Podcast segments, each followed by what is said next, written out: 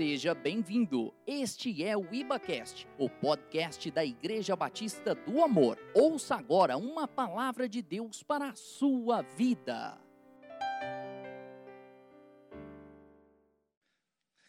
Eu saudo a todos aqueles que nos assistem, que nos ouvem pela rede mundial de computadores, com a graça e a paz do nosso Senhor Jesus, aqueles irmãos que estão aqui no prédio da igreja, colaborando com a técnica, é, com o Ministério de Louvor, né, o pastor, minha filha que me acompanha nessa noite, a todos vocês, que Deus encha a vida de vocês com graça, com misericórdia, com poder nessa noite, assim como você que está aí na sua casa, em, que a presença de Deus encha a sua casa de forma poderosa nessa noite de quinta-feira de culto fé. Nesses dias de pestilência, de pandemia, você possa sentir a presença de Deus e que em todas as coisas, como bem disse o pastor aqui, é, sejam para o seu bem. E quando o pastor diz todas as coisas, eu, eu é, faço coro com ele e digo: são todas as coisas mesmo.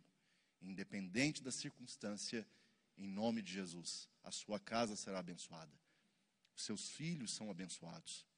Nenhuma pandemia, nenhuma pestilência chegará até a tua casa. Muito pelo contrário, a sua descendência será abençoada.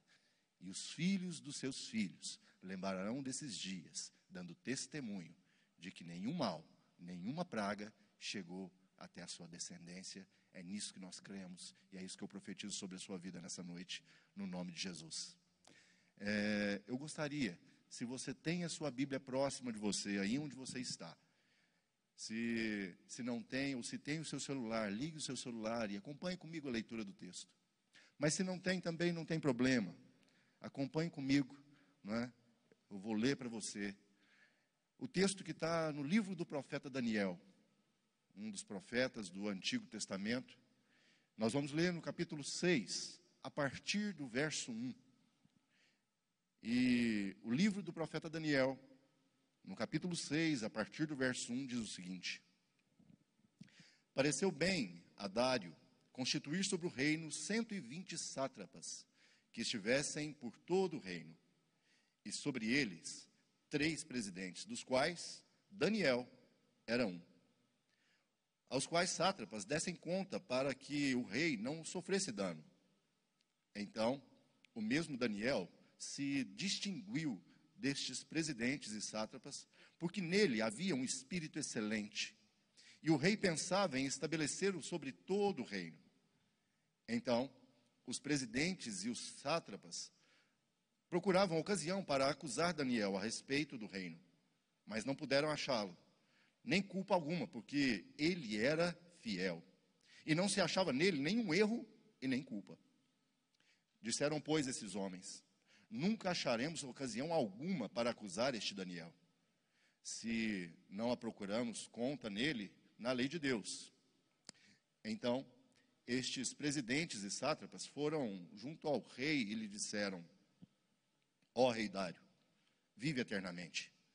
Todos os presidentes do reino, os prefeitos e sátrapas, conselheiros e governadores concordaram em que o rei estabeleça um decreto e faça firme o interdito de que todo homem que por um espaço de 30 dias fizer petição a qualquer Deus ou a qualquer homem que não a ti, ó rei, seja lançado na cova dos leões.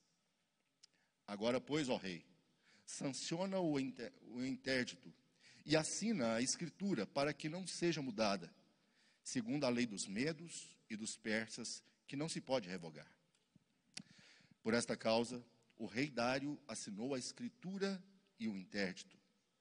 Daniel, pois, quando soube que a escritura estava assinada, entrou em sua casa e em cima, no seu quarto, onde havia janelas abertas do lado de Jerusalém, três vezes por dia se punha de joelhos e orava e dava graças diante do seu Deus, como costumava fazer.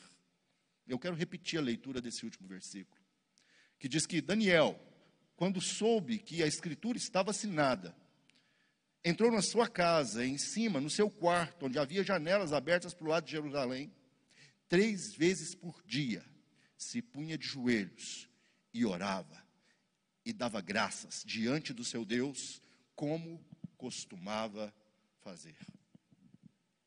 Você, onde você estiver, na sua casa, no seu trabalho, no seu carro, onde quer que você esteja agora, eu quero te convidar a, por um instante, se, se for possível, abrir comigo, fechar com uh, os seus olhos e abaixar a sua cabeça, para que possamos orar por mais uma vez.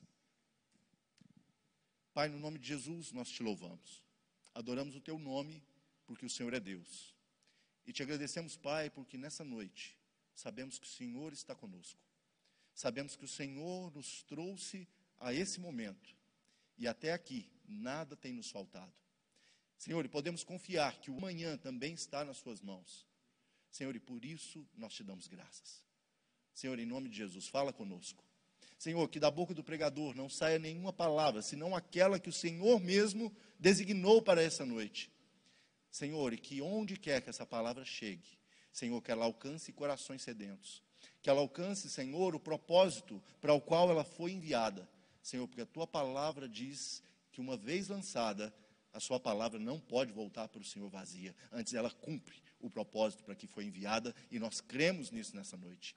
Senhor, abre corações e mentes. Senhor, que as mentes estejam cativas ao teu reino agora. Senhor, e que nada, absolutamente nada, no reino né, material ou no reino espiritual, venha tirar, ó Deus, a atenção dos teus servos para aquilo que o Senhor deseja agora falar ao coração do teu povo. No nome de Jesus é que nós oramos certos de que assim já se fez, e por isso dizemos amém e graças a Deus. É, há um tempo atrás, não muito, eu preguei aqui nesse altar sobre voltar aos princípios, voltar à base, voltar a, ao começo de tudo. Não voltar simplesmente como uma, uma alegoria, mas voltar às primeiras obras, voltar a princípios eternos que durante meses, dias, anos, são praticados quase que automaticamente e acabam levando o nosso subconsciente a um automatismo, por consequência ao ostracismo, e daqui a pouco esquecemos da validade deles. Nosso Deus é um Deus de princípios. Nosso Deus é um Deus que não revoga a palavra, é um Deus que não muda decreto. Se ele falou, assim será. A palavra diz que ele não muda. E glória a Deus por isso, porque ele não muda. O favor dele continua sobre a minha e sobre a sua vida. O amor dele é incondicional sobre mim, sobre você, e nada que eu faça, nada que eu deixe de fazer, nada que você faça ou deixe de fazer, faz com que ele te ame mais ou menos. Não, ele continua imutável. O amor dele por mim e por você é o mesmo. Assim como as promessas de Deus não podem falhar. Se ele falou, vai acontecer. Pois bem, mas acontece que é engraçado como o rumo da história muda da noite para o dia, não é? Com Daniel foi exatamente assim. De repente a gente pensa, não, é só comigo que acontece? Não muitos anos antes de Cristo, um homem chamado Daniel, um profeta, cuja palavra vai dizer que se alguém poderia ser salvo por obras, esse alguém poderia ser Daniel. Mas até com esse homem, acima da média, aconteceu. A vida dele mudou constantemente da noite para o dia. A história conta que ele estava feliz na, na terra dele, em Israel, de repente, os babilônicos chegam, queimam a cidade, levam o povo todo cativo. Então, Daniel vê a sua, sua família, a sua parentela, sendo levada como escrava para uma terra distante. E a, a vida dele, ainda adolescente, muda da noite para o dia. Alguém que tinha a segurança da casa, a segurança da família, era cresceu ouvindo as histórias de que ele era povo de Deus e que para eles estavam reservados em um lugar especial. Agora ele se vê preso, escravo, longe da sua família, longe dos seus. E enquanto os seus são levados para o trabalho escravo, ele é levado para o palácio. E ali no palácio, a vida dele, mais uma vez, vai passar por uma dura prova. ele vê a vida dele ser colocada em risco, porque ele resolve, diz a palavra, firmemente no seu coração, não se contaminar com os manjares do rei. Ele decide: não vou comer a comida do rei. Mas não parou por aí. Um pouco mais tarde, já adulto, o rei da época chamava Beltzazar. E ele é incumbido da dura missão de dizer àquele rei, que era um rei déspota, que era um rei que não respeitava a lei de Deus, então somente pegou tudo que era do santuário de Deus e levou para uma orgia, fez daquilo que era sagrado, peça de festa regada a vinho, a prostituição. E esse mesmo Daniel é encarregado de levar uma mensagem para o rei e falar: Olha, rei, a sua, o seu reinado acabou. O seu reino vai ser destituído, você vai morrer. E o seu reino vai ser dividido.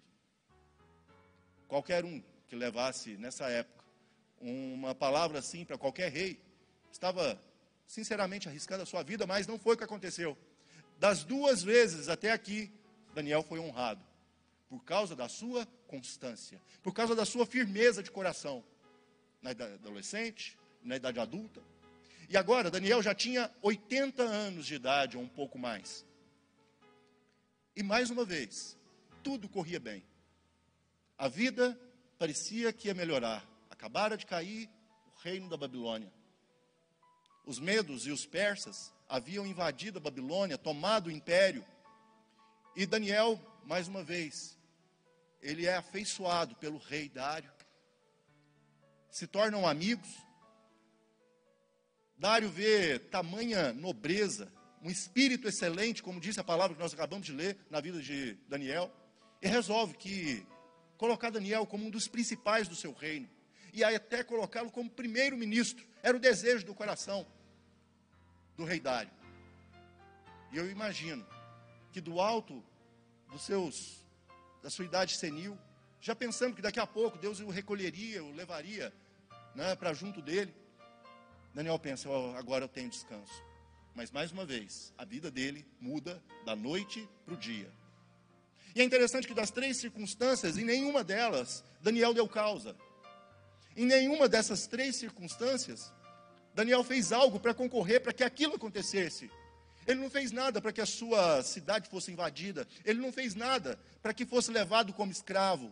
Ele não fez nada para estar diante de um rei e ter a sua vida colocada em risco. Ele também não fez nada para que estivesse diante de um outro rei e mais uma vez a sua vida ter sido colocada em risco. E agora, ele tinha, mais uma vez, uma sentença de morte decretada contra a vida dele. Será que tem alguma semelhança com o que nós vivemos, com a nossa vida, do nosso dia a dia? Olha o que, é que a gente está vivendo hoje. Se alguém contasse o que nós estamos vivendo hoje, há um ano passado, alguém me falou, se me contasse há 10 anos atrás, não, se nos contasse há o ano passado, o que nós estamos vivendo hoje, ninguém acreditaria. Nós tivemos nossas liberdades cerceadas, nosso direito de ir e vir cerceado. Até o nosso relacionamento pessoal com aquelas pessoas que nós amamos mudou brutalmente, radicalmente, da noite para o dia, sem mandar recado, sem colocar na agenda, sem te dar tempo para se preparar, sem falar vai acontecer. Muito obrigado, querido, pela água. Jesus te abençoe. Nada nem um oi. Mas é verdade que sempre uma prova sobrepõe a outra. E parece que nesses tempos de pandemia, parece que é o único problema que nós temos vivido, mas eu acredito que não. Sabe que da noite para o dia a vida muda por causa de uma doença. Sabe quando chega aquele diagnóstico maligno que ninguém quer receber? Quando você abre o exame e diz, é maligno. A vida muda da noite para o dia. Sabe quando aquele bebezinho que você projetou durante tanto tempo, esperou, muitas vezes até já fez o enxoval, já preparou o nome, preparou o quartinho.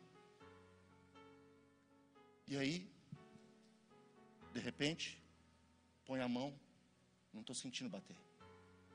Você procura, mexe, nada acontece. E aí você vai para o médico e mais uma vez a vida muda da noite para o dia. Tudo aquilo que você tinha preparado, tudo aquilo que você tinha sonhado, tudo aquilo que você tinha previsto, de repente muda. Sabe aquele acidente que leva aquela pessoa tão amada, tão querida, da noite para o dia? Não deu tempo de pedir perdão. Não deu tempo de falar eu te amo, não deu tempo de abraçar de novo. Da noite para o dia. Sabe quando você abre aquele guarda-roupa daquela pessoa que você jurou amar por toda a vida, mas ela já não está mais lá. Foi embora. Ela te prometeu um amor eterno, mas hoje já não está mais com você. Vocês juraram votos lá no altar, vai ser para sempre, até que a morte nos separe. Mas a pessoa não está mais lá. E aí você abre o armário dela, o cheiro ainda vem. E junto com o cheiro vem aquele sentimento de derrota. Mas a vida mudou, da noite para o dia. Mas para todos esses momentos, eu não sei qual desses momentos. Eu sei que enquanto Deus colocava essa palavra no meu coração, Ele dizia: Filho, essas histórias são histórias de pessoas que vão estar te ouvindo nessa noite. Histórias de traição, história de perdas.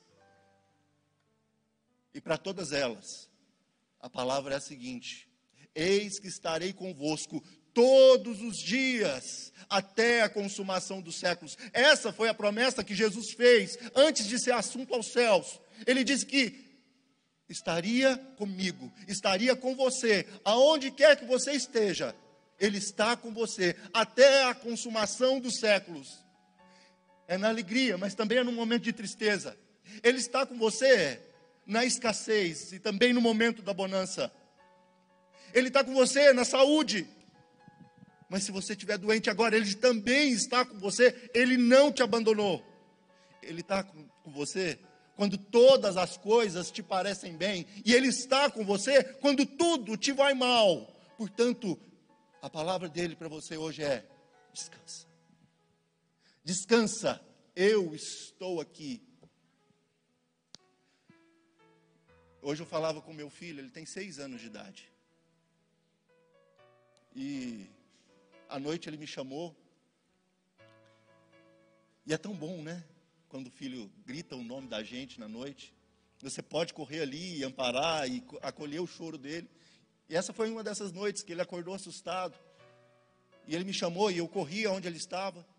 E hoje, um pouco mais cedo, eu perguntei a ele o que tinha acontecido. Ele me contou que estava assustado porque ouviu um barulho. Eu disse a ele, filho, fique em paz, porque ainda que o papai não esteja aqui. Existe um pai lá no céu que prometeu te abençoar, que prometeu estar com você em todos os momentos, e essa é a graça do pai. Ele não te abandona. Naquele momento, ele com seis aninhos, ele entendeu. E eu costumo dizer lá em casa, ele é muito quebrantado. Ele começou a chorar, mas ele chorou de alegria, de saber que tem um Deus que ele pode chamar de pai. E assim como uma criança chora na presença do pai, Hoje é um desses dias. Que talvez seja dia de chorar. Por que não? Sabe, esses dias de pandemia têm deixado a gente muito humano. E humanidade demais traz muita dureza para o coração. A gente fica no meio desse debate. É o remédio que funciona, é o que não funciona. É o, é o Congresso, é o presidente, é o Senado, é a TV A, é a TV B. Não. Hoje Deus te convida a descansar no colo dele, a ser abraçado por ele, a colocar todas as suas aflições, os seus medos diante dele, a chamar pelo nome dele, a chorar no colo dele a ser curado por Ele, a ter as suas necessidades supridas por Ele. Mas a vida muda. Com Daniel mudou. Por que, que nós não iria mudar? Mas é na atitude de Daniel é que nós vemos esperança de que vale a pena ser constante. E essa é o título dessa mensagem: constância, apesar das circunstâncias. Daniel simplesmente foi constante. Quando ele era adolescente, ele decidiu firmemente no coração dele: eu não vou me contaminar. E quando ele já era velho, já com seus 80, 90 anos, mais uma vez ele decide: eu vou continuar constante. E esse texto que nós lemos, ele vai dizer três vezes isso. No verso 10, como costumava fazer. Era o seu costume, era a sua constância. No verso 16, a quem tu serves continuamente, constantemente servia ao Deus que Daniel continuamente servia. E depois no verso 20, mais uma vez, o Deus a quem tu serve continuamente. Primeiro vem a prática. O Deus a quem ele adorava continuamente. Depois veio o reconhecimento. O rei Dário fala: o Deus a quem você serve continuamente. E depois, o mesmo rei Dário, ele vai testemunhar que o Deus a quem ele serviu constantemente foi o mesmo Deus a quem o salvou e o livrou da boca dos leões. Mas é no verso 10 é que nós vemos tudo isso. Toda essa constância ilustrada num único versículo. Se você pega o iniciozinho do versículo, olha o que está escrito no versículo 10. Daniel, pois, quando soube que a escritura estava assinada, entrou em sua casa e em cima no seu quarto, onde havia janelas para Jerusalém. Em tempos em que a graça é difundida, é disseminada, é pregada, e tem realmente que ser pregada, nós vivemos o tempo da graça. Haverá um tempo em que nós chamaremos de tribulação, mas hoje nós ainda vivemos o tempo da graça. Todavia, ouvimos crentes dizer que, por causa da graça, eu não preciso mais da presença. Eu não preciso mais ir ao culto, eu não preciso mais orar, eu não preciso mais nada, porque eu estou na graça. Isso não é verdade. Muito pelo contrário. A primeira, o primeiro benefício da graça foi justamente a presença de Deus. Porque diz a palavra que imediatamente depois que Jesus morreu, que ele expirou na cruz do Calvário, o véu que separava o templo, o véu que separava o homem de Deus, na analogia do santuário, ele se rasgou de cima a baixo, dando livre acesso do homem a Deus. E agora o homem pode desfrutar da presença. A presença não estava disponível, agora a presença está disponível. Você pode desfrutar, você pode entrar. E o quarto de Daniel na época, para ele, representava isso: a presença. A presença de Deus. O tempo separado, o lugar separado. Não só um quarto, mas o lugar da intimidade, o ponto de encontro, o lugar onde ele marcava o encontro com Deus. E ali ele desfrutava da presença de Deus. E o nosso desafio nessa noite é: seja constante na presença de Deus. Seja constante na presença. Eu tenho que te dizer algo nessa noite. Se você não consegue separar alguns instantes para estar na presença de Deus nesse tempo, dificilmente você vai ter prazer para viver a eternidade com Ele lá no céu.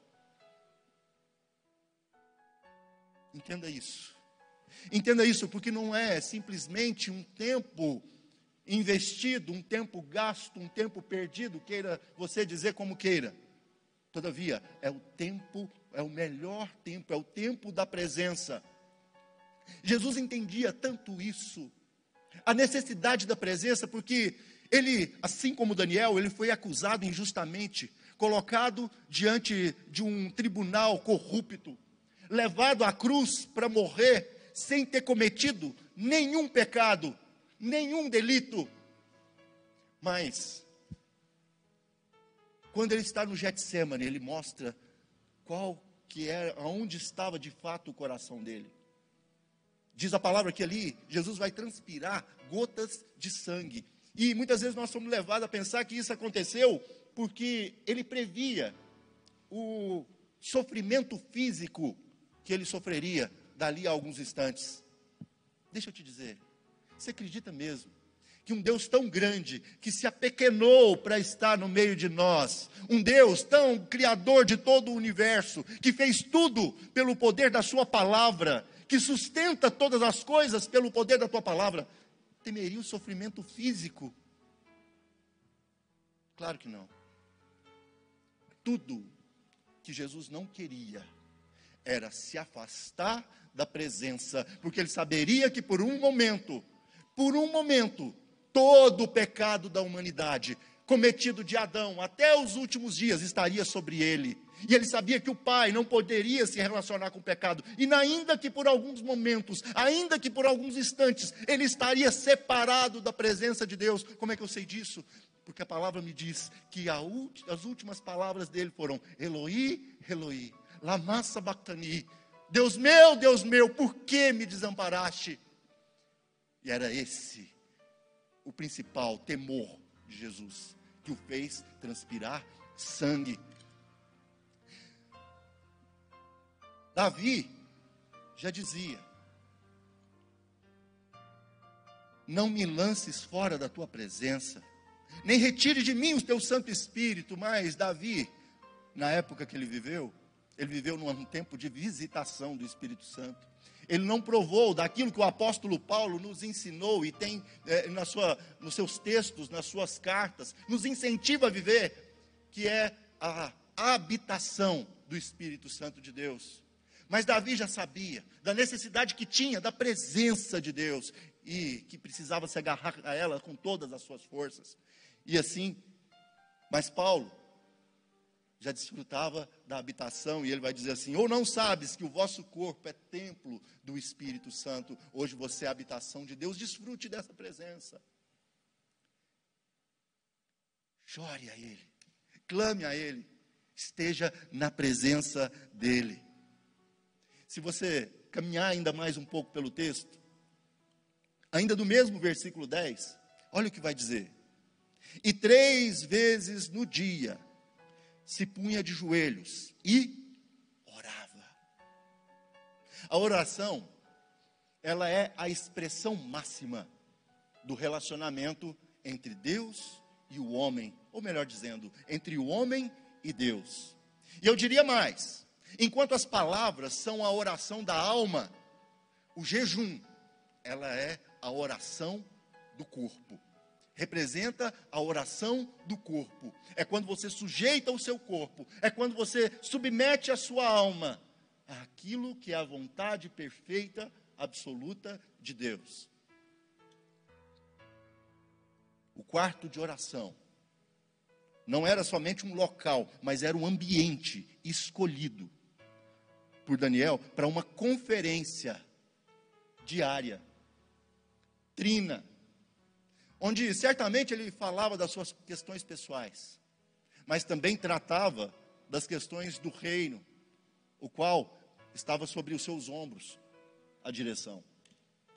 E talvez seja por isso, aliás, não talvez, mas com certeza era por isso, que em Daniel se encontrava um espírito excelente. A sabedoria de Daniel transcendia a de todos os outros sábios e magos do reino, porque ele se aconselhava diretamente na fonte porque ele falava com aquele que sabe todas as coisas, sabe o que é melhor para mim o que é melhor para você, sabe o que aconteceu ontem, sabe o que acontece hoje e sabe o que vai acontecer amanhã. E dava a ele revelações exatamente sobre o que ia acontecer, como se comportar, como fazer para ser bem sucedido.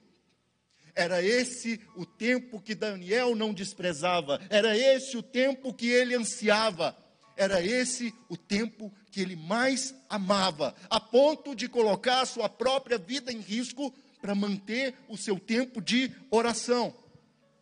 Resolver toda aquela situação era muito fácil. Apenas 30 dias. 30 dias sem orar. Ou mudar o hábito. Por que não? Ele morava na janela, de frente para Jerusalém. Podia orar escondido, fechar a janela. Afinal de contas, o diabo não quer necessariamente que nós abandonemos a nossa fé, não. Ele não quer que você abandone a sua fé, ele só quer negociar com você. Ah, é só um culto. É só um dia de oração. Ah, é só um pecadinho. E assim a gente começa a negociar, e daqui a pouco pecado já não é mais pecado, agora é erro. Erro é quando você sabe o caminho certo e desvia dele. Não, pecado é pecado e tem nome. Pecado ofende a santidade de Deus. Erro você, come, você corrige, pecado você confessa e abandona. Não sei porque que eu estou falando de pecado, já que o tema é oração, mas Deus sabe. Mas o que eu sei é que Satanás só quer negociar com você. E Daniel, naquela época, não tinha templo. Hoje nós temos. Daniel, naquele ambiente que ele convivia, no palácio, ele não tinha outras pessoas que professavam a mesma fé. E, por consequência, não tinha ali uma reunião de célula. Nós temos. Aí você me pergunta, Valdir, onde você quer chegar com isso? Nós não estamos podendo congregar. E eu te pergunto, o que você fazia quando podia congregar? O que você faz quando, nesses breves intervalos de lockdown, é liberado a você a oportunidade de estar na presença de Deus junto com os seus que confessam a mesma fé? Até o que consta, a sua casa não está em lockdown, e a sua casa, diz a palavra, é o primeiro ministério. O que você faz semanalmente para alimentar a sua, a sua família da palavra de Deus? Será que não é tempo de valorizarmos o que temos? E assim como Daniel, ainda que nossa vida esteja em risco, entenda muito bem, não estou aqui fazendo apologia à quebra de regras. Eu não estou aqui fazendo apologia a você deixar de cumprir regras sanitárias básicas, importantes. Não, eu estou falando para você que a sua fé, ela pode transcender o que acontece hoje. E você pode, inclusive, fazer desse tempo uma oportunidade para que a sua casa seja uma célula aproveitar as oportunidades que você tenha para orar mais. Nós estamos reclamando tanto que estamos engordando nesse tempo que não temos muita coisa para fazer. Mas por que não jejuamos mais, haja visto que nós temos agora mais disponibilidade para isso? Por que não oramos mais nesse tempo que agora nos falta o que fazer e às vezes estamos tão apáticos? Por que não lemos mais a Bíblia?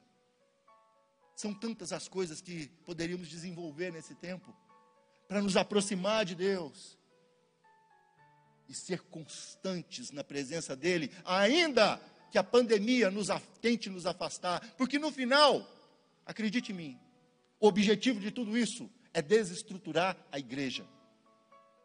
O objetivo de tudo isso é fazer que, quando tudo isso passar, você não sinta mais necessidade de congregar, você não sinta mais a necessidade de orar, você não sinta mais a falta que faz se alimentar da palavra. O objetivo de tudo isso, no final, é esse. O objetivo de Satanás não é simplesmente causar a morte de muitos, mas o objetivo dele é causar a morte espiritual de todos. Portanto, não estejais inquietos por coisa alguma, antes as vossas petições sejam em tudo conhecidas diante de Deus, pela oração e pela súplica, e com ações de graças e a paz. Se você precisa de paz na sua casa, a palavra diz que a paz de Deus, que excede toda compreensão e todo entendimento, que vai além das circunstâncias, de acordo com a sua constância na presença dele, ela vai te encher, ela vai te alcançar. Guardará os vossos corações e os vossos pensamentos em Cristo Jesus. E certamente esse era o motivo. Esse era o motivo. Era a constância de Daniel que o fazia tão sábio diante daqueles homens. E por fim, no, ver, no finzinho do versículo, olha só e dava graças diante do seu Deus. Finzinho do versículo 10 de Daniel 6. E dava graças diante do seu Deus, como também antes costumava fazer. Daniel tinha todos os motivos plausíveis para reclamar, sim ou não? Sim. Ele tinha todos os motivos para buscar justiça diante de Deus. Mas diz a palavra que não. Ele simplesmente deu graças. E assim como ministrou o pastor Gênesis aqui no início, quando ele me passou a palavra, todas as coisas cooperam para o bem. Todas as coisas cooperam para o bem daqueles que amam a Deus.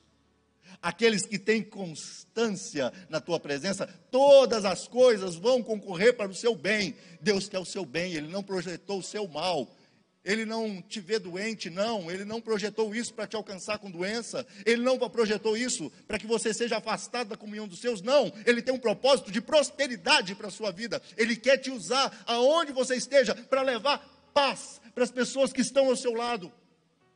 Porque há alguma coisa que traz mais paz do que glorificar a Deus no meio da dificuldade. Quem é que glorifica a Deus no desemprego? Quem é que dá graças a Deus pela doença?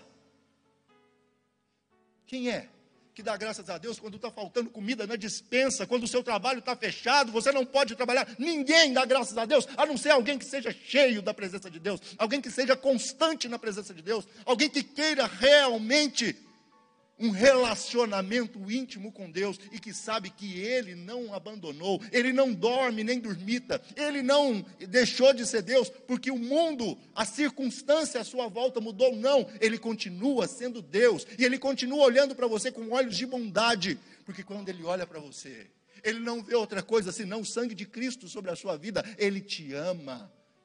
E a minha Bíblia diz que quando ele olha, ele se alegra. Então Deus não está triste, ele não está magoado, ele não está chateado com você, não. Ele está feliz, ele está alegre. Quando ele olha para você, ele se alegra. E ele tem algo maravilhoso para realizar na sua vida ainda neste tempo. Ainda que as circunstâncias digam que não. Constância. Mesmo que as circunstâncias não sejam as mais favoráveis constância na adoração. Não porque era obrigação, mas é porque já tinha o costume de fazer. Não pela circunstância, mas é porque já era parte da constância, já era parte do dia a dia. A murmuração, ela contraria a adoração e diminui Deus na minha e na sua vida.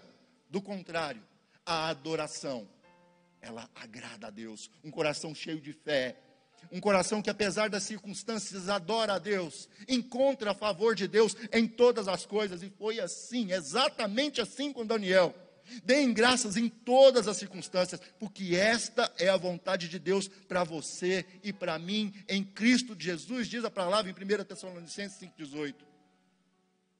Porque, ora, a fé é sem fé é impossível agradar a Deus, porque é necessário que aquele que se aproxima de Deus creia que Ele existe e que é galardoador daqueles que o buscam. Ele é presenteador, Ele gosta de presentear, Ele quer te ver feliz, Ele quer te agradar, Ele quer fazer algo maravilhoso nesse tempo, na minha e na sua vida. Creia, seja constante, não abra mão da presença, não abra mão do seu tempo de oração, não abra mão da sua adoração. E nós já estamos concluindo.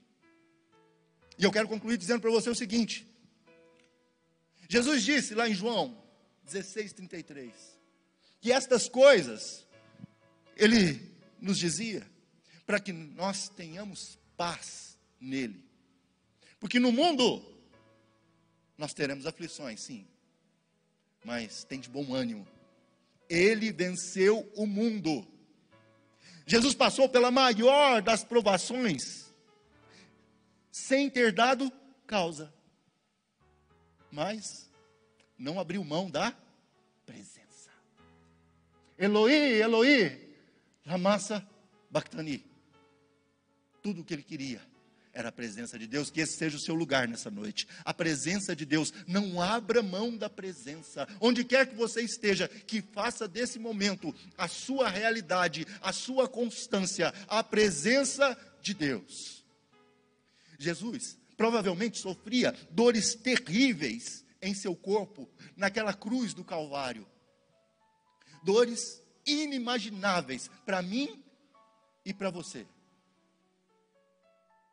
E as palavras que se esperava dele, talvez seriam gritos de agonia, mas o que nós ouvimos de Deus, podem ficar à vontade de tomar esses lugares. Obrigado. Mas não foram, foram palavras de oração. Ele orou até o último momento, intercedendo por mim e por você.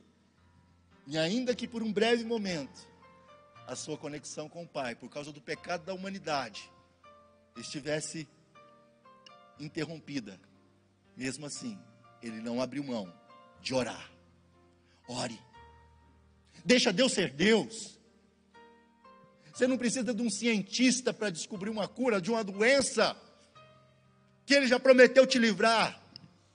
Que a promessa lá do Salmo 91 é que nenhuma praga nenhuma peste chegaria até você.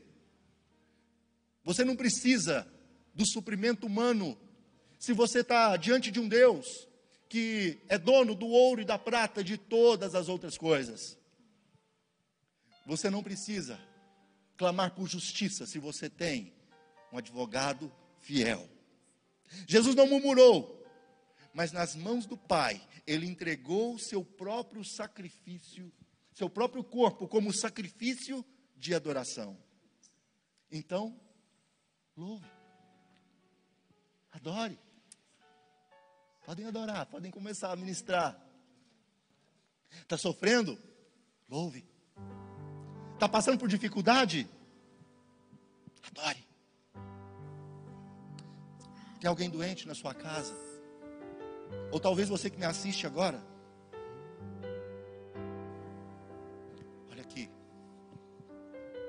Deus tem cura para sua vida. Ele tem cura para sua alma.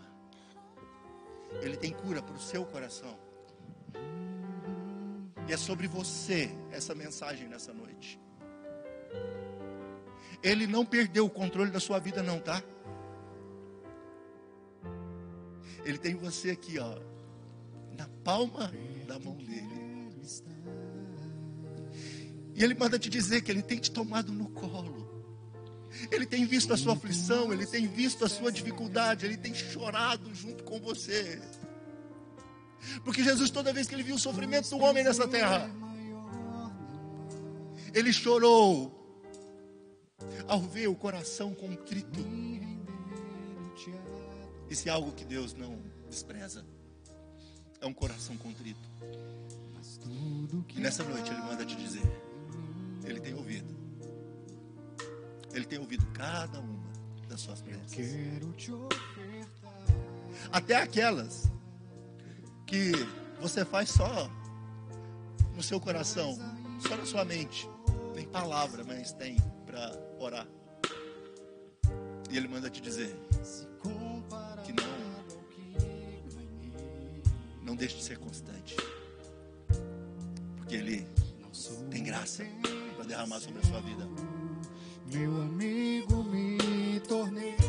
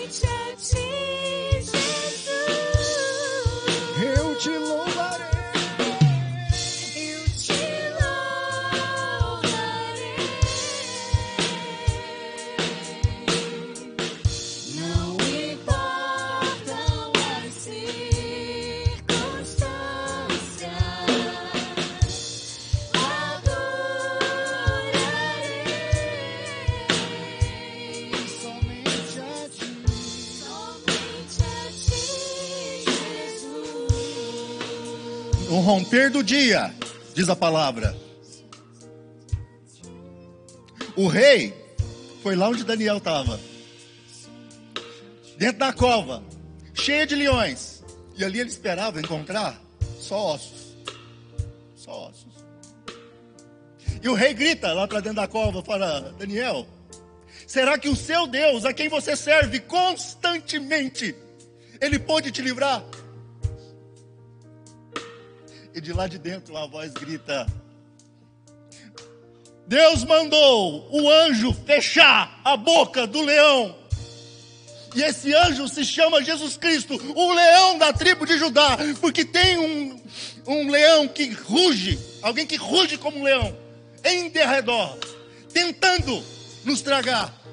Mas existe o leão da tribo de Judá, aquele que quando ele se coloca em meu e em seu favor,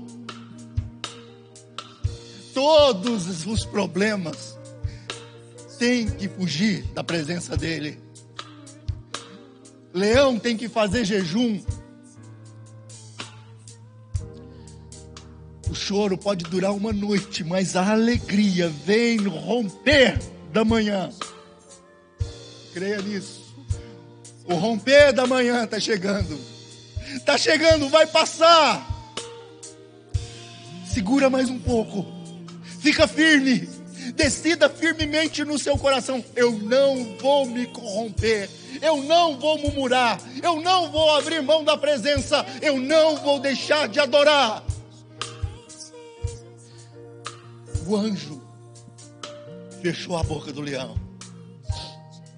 E lá no verso 22 vai dizer mais: porque foi achada em mim inocência diante dele. E também contra ti, ó rei, não cometi delito algum. Às vezes a gente se esquece, né? E fica procurando erro na gente. Por que, que eu estou passando isso? Será que o que eu fiz? Deixei de orar? Deixei de clamar? Deixei de me consagrar? O que, que eu fiz para merecer? Deixa eu te falar, independente se você tenha feito alguma coisa, eu tenho que te dizer: você tem um advogado. E esse advogado resolveu assumir a sua culpa. E não só assumir a sua culpa, mas pagar pelo seu delito. E mais, além de pagar o seu delito, ele também resolveu que vai te abençoar abundantemente. Isso se chama graça. Jesus é o seu advogado fiel. Receba nessa noite a libertação desses pensamentos de culpa, de escravidão, de morte, da parte de Deus sobre a sua vida. E Ele também é o seu juiz, tá? A justiça que o seu coração clama não está nos homens, não está nos tribunais, não está nos políticos, está em Deus. Porque diz o verso 24 que ordenou o rei e foram trazidos aqueles homens que tinham acusado Daniel e foram lançados na cova dos leões. Deixa eu te contar, a minha luta é a sua. Não é contra sangue, não é contra carne, não é contra o seu irmão, não é contra a sua mãe, não é contra o seu pai, não é contra o seu colega de serviço, não é contra aquele chefe que está te oprimindo, não é contra aquelas pessoas que estão tramando mal contra a minha, contra a sua vida. Não, a minha luta e a sua luta é contra principados, é contra protestades, e o juiz da nossa causa já determinou que a cova que estava preparada para mim e para você a sentença de morte que estava preparada para mim e para você vai ser assumida pelo diabo e toda a sua corja que queria te derrotar, e eles não têm poder mais sobre isso, porque o juiz já determinou e já deu a sua sentença. E Jesus, ele também é o seu galardoador. Porque diz a palavra lá no verso 28 que Daniel prosperou muito naquele reino. Deus está só procurando causa, só procurando ocasião para mim abençoar, para te abençoar, para abençoar você que está ouvindo essa mensagem hoje. Ele só está achando um jeito de te abençoar abundantemente. Comece a procurar do seu lado, não por enfermidade. Não começa a procurar para o seu lado uma notícia ruim, não. Começa a procurar onde é que Deus está querendo te abençoar. Qual é a estratégia que Ele está te dando para te enriquecer? Qual foi a estratégia que ele arrumou para aliançar sua família? Vai procurando aí. Porque Deus tem bênção, tem prosperidade para você. O mundo precisa dessa constância. O mundo precisa ver que eu e você, apesar das circunstâncias, continuamos constantes. O mundo precisa ver esperança em mim e você. Notícia ruim já tem nas TVs demais, já tem nas, nas redes sociais demais. As nossas rodas de assunto não podem mais estar permeadas dessa peste perniciosa. Não, as nossas rodas de assunto têm que ser de alegria, tem que ser de paz, tem que ser de graça. Nós precisamos ser a luz desse mundo, em meio a essas trevas e escuridão. Porque sabe o que, que acontece? Olha aqui, está no verso 26.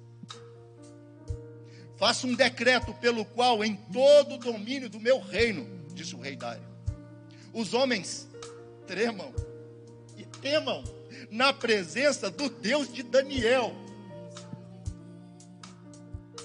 Na presença do Deus desses irmãos que estão aqui. Na presença do Deus a quem você serve. Você que está me ouvindo.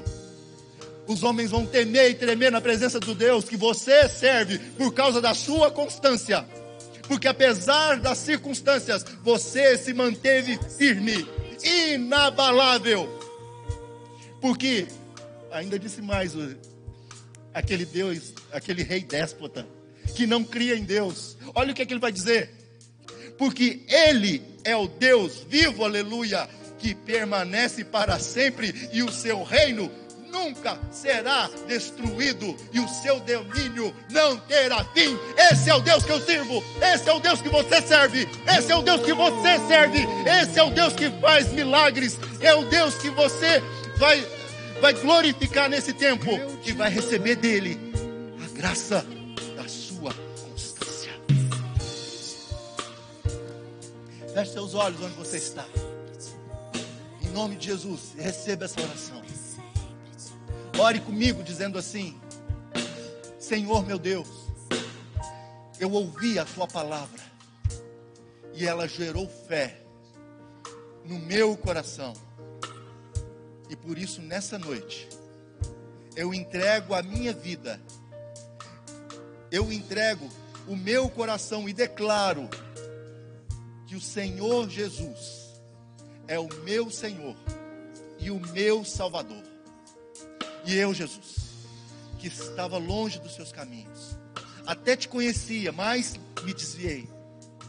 Nessa noite, arrependido eu volto, na certeza de que sou aceito e recebo sandálias nos pés, uma veste nova, anel nos dedos, e sou honrado na tua presença.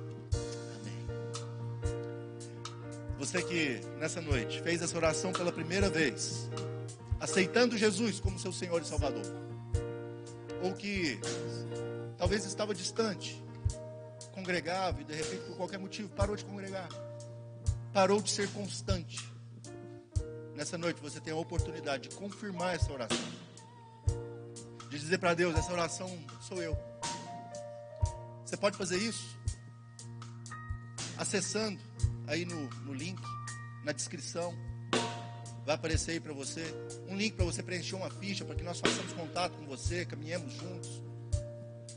Você pode também mandar um aceno para a gente aí nas mensagens das redes sociais e confirmar essa oração de forma pública, dizendo: Eu sou constante em Deus. Aleluia. Obrigado por acessar o IbaCast. Acesse nossas redes sociais. Siga Igreja Batista do Amor. Até a próxima!